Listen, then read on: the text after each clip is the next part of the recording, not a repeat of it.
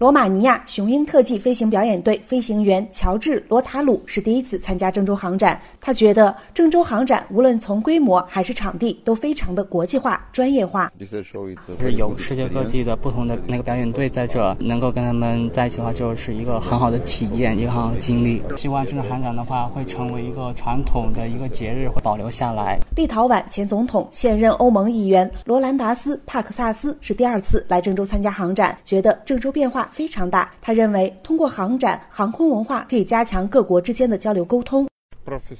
这次的航展的规模很大，这里有很多欧洲世界的冠军。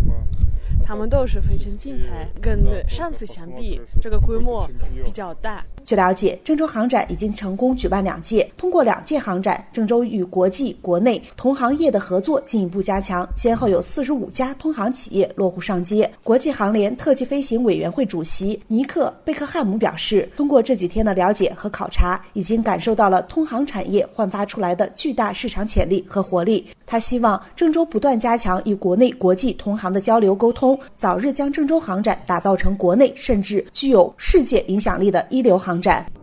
我们希望在在将来能够把它发展成世界性的正式的比赛式的活动，希望对所有行业运动有一个更好的推动。